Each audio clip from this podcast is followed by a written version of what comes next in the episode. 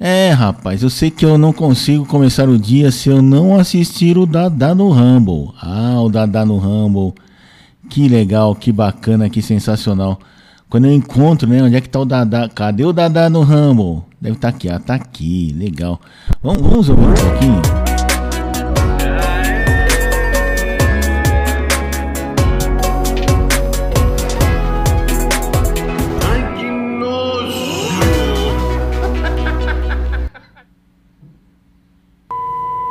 Ai, nojo.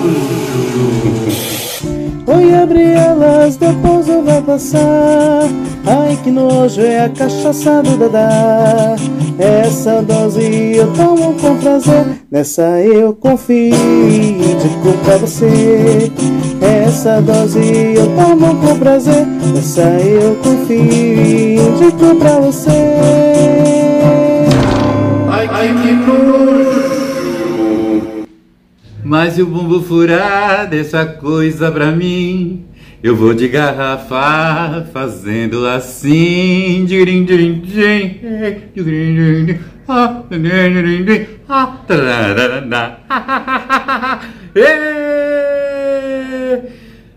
Direto de Belém do Pará, direto de Belém do Pará.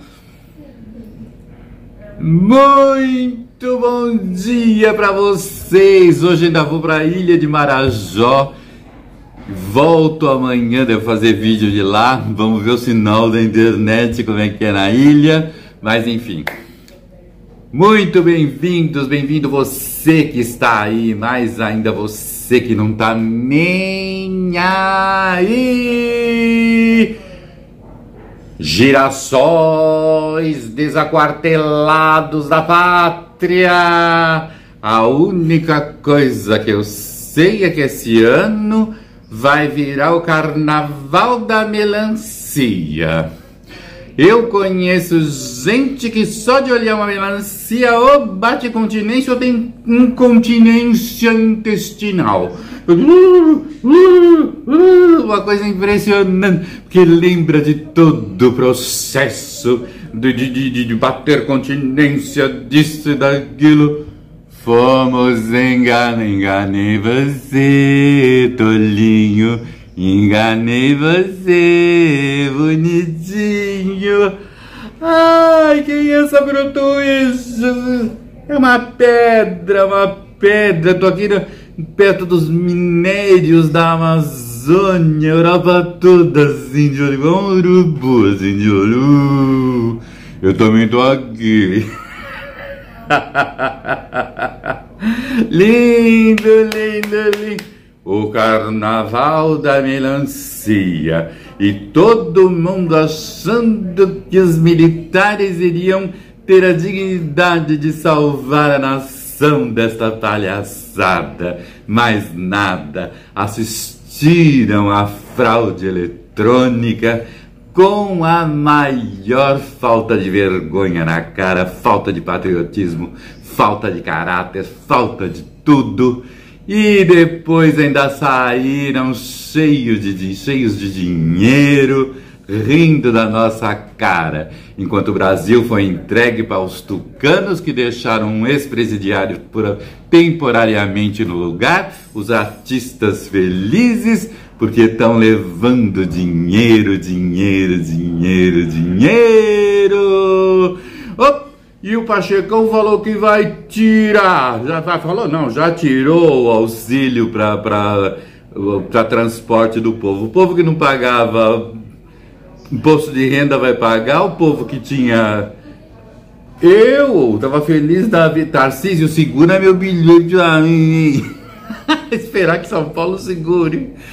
Tirar o bilhete de transporte, tirar tudo. Claro que tem que dar 10 bipartista, tem que dar não sei o que para não sei quem, tem que dar. É normal que não entendeu. Quem vai pagar a conta? Quem não pagava antes. É, meu amigo Dadá, não tá fácil pra ninguém, né? Poxa vida, tá complicada essa história aí, viu? Tá difícil, tá difícil. O pessoal fez o L achando que ia melhorar. Melhorar o quê? Já tava indo tão bem, né? Era só manter o que tinha conseguido fazer dar certo, né? Depois de anos e anos e anos e na mão dessa turma. Aí essa turma volta, você quer que melhore como, né? Que se piorou na mão deles, né? Enfim, eu não estou muito afim de discutir política por aqui, não. Né? Mas eu sou obrigado a fazer a nossa contagem pública. Outro destaque aqui da nossa, do nosso, nosso Twitter aqui, né? Do Twitter Pública Contagem. Quem que é? Cadê ele? Sumiu agora, né? Tá aqui. Ah, oi Luiz. Oi Luiz que tem sempre ótimas tiradas, ótimas análises aí, sempre com bom humor, a maestria e a famosa picardia. picardia é um negócio muito bom, né, rapaz? Mas daí, vamos ouvir. Ah, é, aqui, ó. Felipe Neto ganha o tão sonhado cargo no governo Lula e internet. Vamos ver o que o Oi Luiz tem para falar sobre isso aí. Vamos ver. Tá vendo a estante o bilhete aqui? Não, não tô vendo, é, não. Não tô vendo, não. Ah, Esses comerciais enchem o saco no YouTube, viu, meu? Brincadeira. Vamos pular o anúncio aqui, vamos lá. Aqui.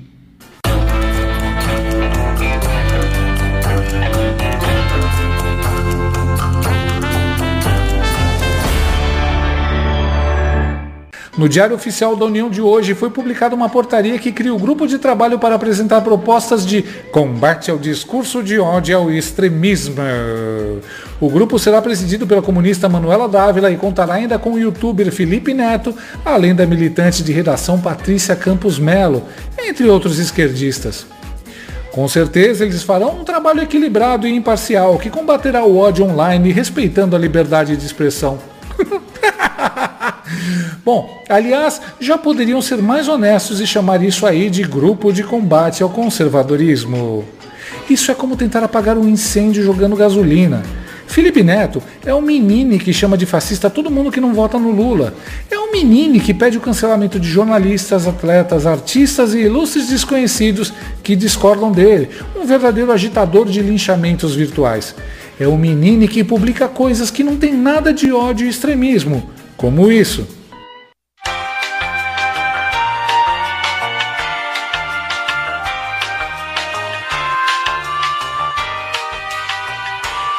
Patrícia Campos Melo, para quem não se lembra, é a jornalista da Folha que fez a reportagem sobre os disparos em massa da campanha do Bolsonaro, nunca comprovados, que foi desmascarada pelo Hans River na CPI das fake news e que foi condenada por produzir fake news contra o velho da Havan. Houve uma discussão na redação. Ai, meu pai, que nervoso a gente passa, né não? A gente tenta procurar boas notícias para vocês, mas tá complicado, cada vez mais complicado. Eita, nós lá em casa. Assim não dá, assim não é possível. Já dizia um certo presidente aí. A gente procura boas notícias, mas o pessoal só dá notícia ruim, vai fazer o quê? Não é culpa deles, né? É culpa do, de quem produz as notícias escabrosas, né, escamuteadas que nós temos aqui na República, não é verdade? Mas vamos ver Alexandre Garcia, vamos tentar o Alexandre Garcia, ele tá, traz sempre uma boa notícia, né? Geralmente na área da economia, né? Antes que estrague, antes que mudem tudo e virem aquele bundalelê que era antes do. Vocês sabem antes daquilo lá, né?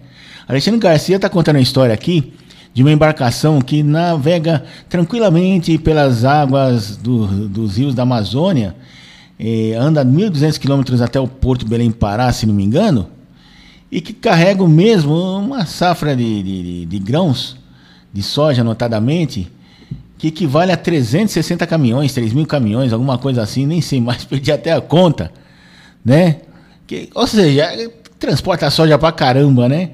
E olha o tanto que, de, que economiza de uma vez só, só nessa logística aí. Vamos ver se a gente acha Alexandre Garcia, no seu comentário que ele faz para as rádios, para algumas áreas, né? Só umas 300 no país. É o cara mais ouvido em todo o Brasil pelo rádio, né? Para você ter uma ideia, né? É, não tem fulano, nem ciclano, é Alexandre Garcia, né? Porque é, a coluna dele é reproduzida em 300 emissoras de rádio em todo o país, fora aqueles que ele faz diretamente ao vivo, né? Vamos lá, vamos ver se a gente traz uma notícia boa para nós aí, o Alexandre Garcia, né? É isso aí, eu tenho que esperar passar o comercial né, da, da revista Oeste, mas nós gostamos da revista Oeste, mas também não é tudo isso não. Vamos lá então, vamos ver o que a gente consegue aqui com Alexandre Garcia. Hum, vamos ver aqui, maravilha. É, tem que andar um pouquinho, né? Vídeo é mais complicado. Talvez colhidos na região produtora de Mato Grosso, do sul do Pará, né? é, em um trajeto aí de uns 1.200 quilômetros, o equivalente ou substituindo 1.666 caminhões. O recorde é que é um comboio de 35 barcaças juntas, dá uma largura de 75 metros, um comprimento de 364 metros né, e uma carga de 70 mil toneladas. Imagina o, a racionalidade desse transporte. Já chega lá no porto de exportação. É, é, o Brasil do agro é por conta da Hidrovias do Brasil, que tem esse, esse recorde, esse registro. Bom, uh, eu disse ontem foi terça-feira gorda, né? É, sai, saiu o bloco Pacotão, que é organizado por jornalistas de Brasília em geral, jornalistas, intelectuais. É, foi criado em 1978, eu lembro, que foi criado. É, ele tá falando aqui do antigo bloco do Pacotão, né? Que era uma. Que era um cordão, né? Que saía na terça-feira gorda com os jornalistas de Brasília, né? Que faziam seus protestos, cantavam suas marchinhas, e um protesto aí contra o governo da ditadura Geisel, depois Figueiredo. É um bloco que ficou muito famoso em Brasília, né? Talvez o mais importante, né? Não é que nesses blocos hoje em dia aí que o cara sai com a toba de fora, sai, sai passando, lambendo, sai cheirando, parece, parece, parece, parece carnaval de cachorro, né? Vocês já viram carnaval de cachorro? O pessoal de Santo André promoveu aqui, nesses dias aí no sábado, carnaval, a, a, a como que é? A cachorrada, esqueci o nome do, cachorrampa, sei lá, como é que se chamava lá. Imagina o que teve de che um cheirar o loló do outro, né? Imagina os cachorros lá latindo, a lá lá, ô, lololô, lololô, au, au, au, au, e cheirando o fiofó do outro, né? Que eles adoram cheirar. Nunca entendi isso daí, mas enfim. Né? Então ele tá falando do bloco do pacotão aí. Não tem nada a ver com os cachorros, né? Vamos ouvir mais um pouquinho. Mas não terminou preso, não. Foi todo mundo para casa. Se é que foi para casa, não foi para o boteco de novo, né? É, só para a gente comparar. Eu vivi aquele tempo e estou vivendo agora. E vejo que hoje é, as pessoas são postas em ônibus, de repente, sem saber para onde vão e acabam na prisão sem saber por quê. Por falar nisso, eu acho estranho o que está acontecendo com Daniel Silveira, o ex-deputado. É, pois é, né? Um continua... São tempos esquisitos mesmo, como, como diria a música de um colega nosso aqui, que de vez em quando roda lá na rádio ABC News, né? Que coisa maluca, né? Ah, meu Deus do céu. Aqui, ó, tem um negócio aqui do renascimento Microsoft no canal Passo a Passo do Empreendedor.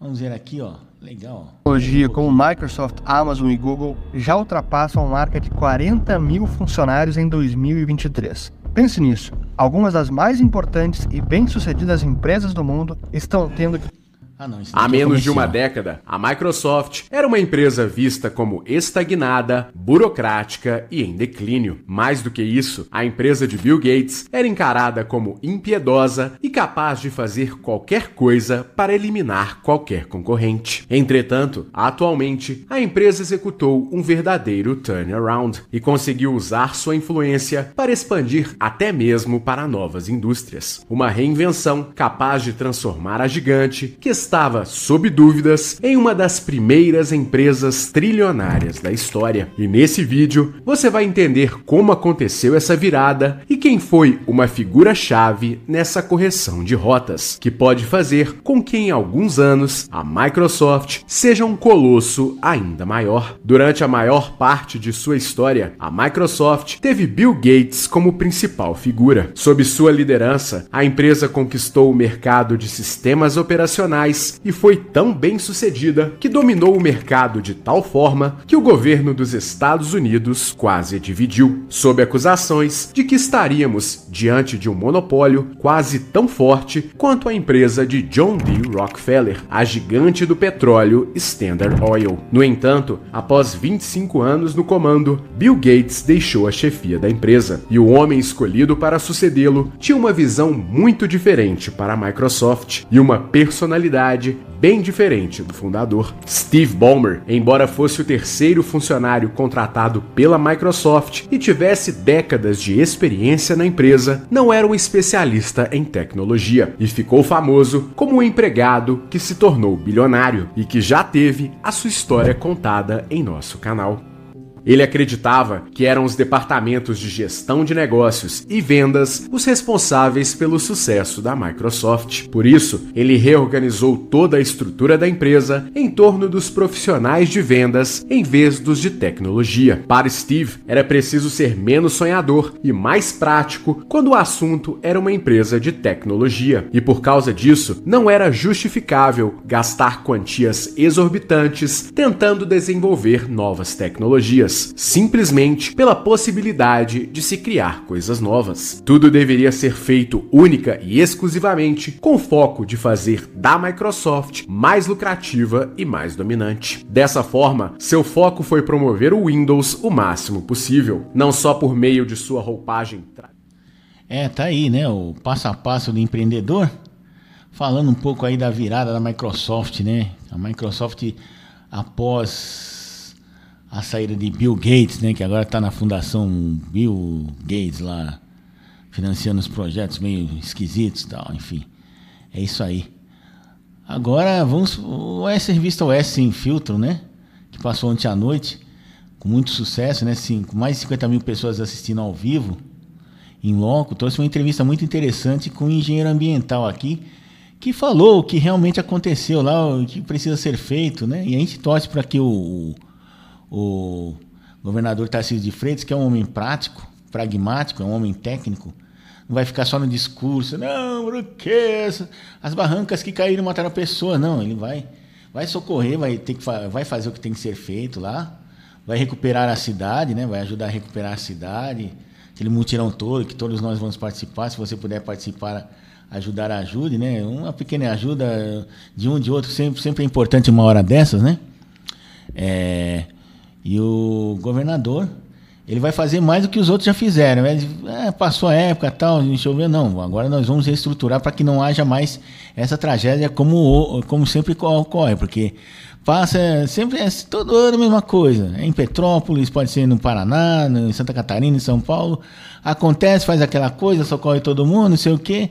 Passou a época, saiu da, da, das manchetes de jornais, não gerou mais imagens né, espetaculares se esquece. Aí quando vem a outra chuva, ah, vamos fazer isso, isso, isso. Não, eu tenho certeza que dessa vez, ah, todo mundo está apostando nisso, que o Tarcísio não vai deixar barato, ele vai chegar, vai chamar o pessoal e falar, não, não, nós vamos prevenir. Agora que passou, o emergencial já passou, socorremos quem tinha que socorrer, etc, etc. Vamos prevenir, vamos tomar ações para que não aconteçam mais essas tragédias aí, né? Porque é uma série de erros, né? Um, um erro, um erro sucede ao outro, sucede ao outro, sucede ao outro, ao outro. Aí você tem aquele festival de erros, ninguém corrige nada, e não é feito prevenção nem nada, e dá nessa maldição aí que aconteceu, infelizmente, com o litoral norte de São Paulo, certo? Não sei se está dando para ouvir aqui, mas vamos lá, Augusto Nunes. Ah, tá aqui, ó. Tem uma pergunta aqui. Ana Paula Henke vai fazer a pergunta para o engenheiro Dilson. Vamos ver aqui. Tem o nome dele? É, ah, é engenheiro Delson Amador, é o entrevistado de hoje. Vamos lá. Qualquer deslizamento, mas não é isso que a gente vê acontecer. A gente vê políticos que querem entregar obras correndo, mostrar algum serviço, colocando em risco a vida da própria população.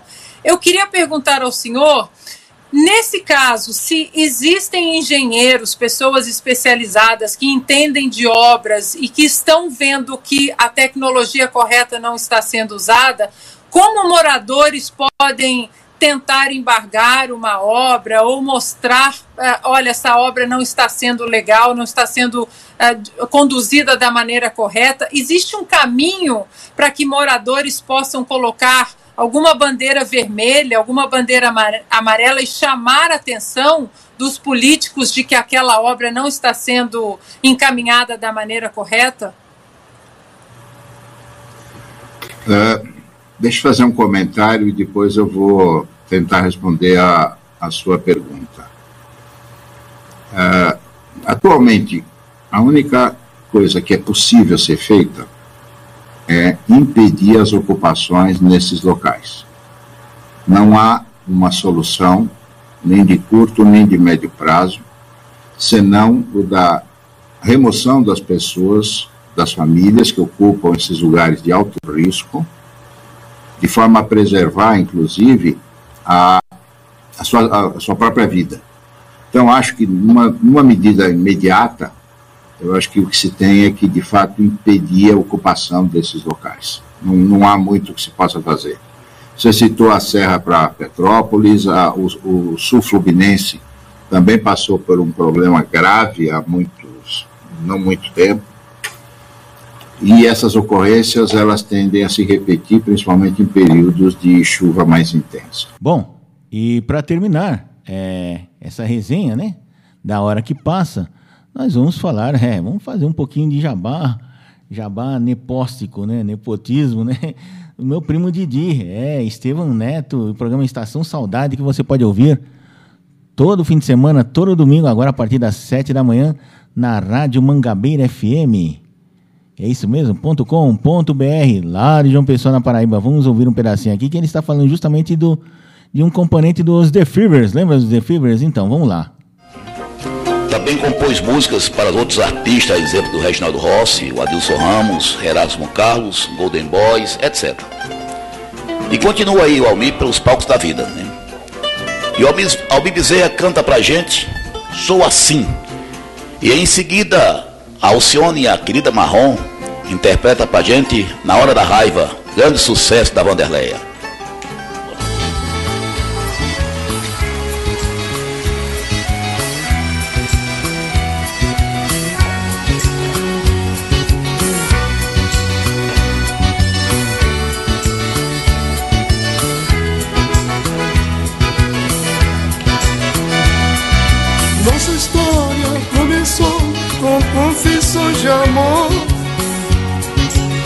Grande amor vivemos. Você deu. Pois é, você lembrou dele? Então, ele era o vocalista do, da banda dos The Fevers, Fevers, né? Que fez muito sucesso aí nos anos 60, também nos anos 70, né? E por aí vai, né? Que bacana, né? Isso daí, tem que baixar o BG aqui, senão ninguém ouve nós, né? É isso aí, que legal. Vamos lá? Então, quem não se lembra de Almir Bezerra? Eu acho que ele é da Paraíba, viu? Meu primo não falou, mas eu acho que é da Paraíba. Bom, nós vamos terminar nessa resenha aqui, né? Prometendo voltar numa próxima edição aí, talvez mais tarde aí. Já que essa resenha está um tanto quanto atrasada, já era para ter entrado, mas como o nosso, nosso provedor aqui, o Anchor, está é, em manutenção, então está tendo alguns atrasos aí na entrega, certo?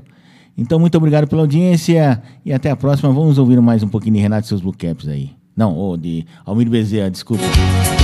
Uma mulher feliz. Quando certa vez meu céu escureceu, eu vi que você mentia. Meu sorriso, as lágrimas, a chuva e o sol você quem comandava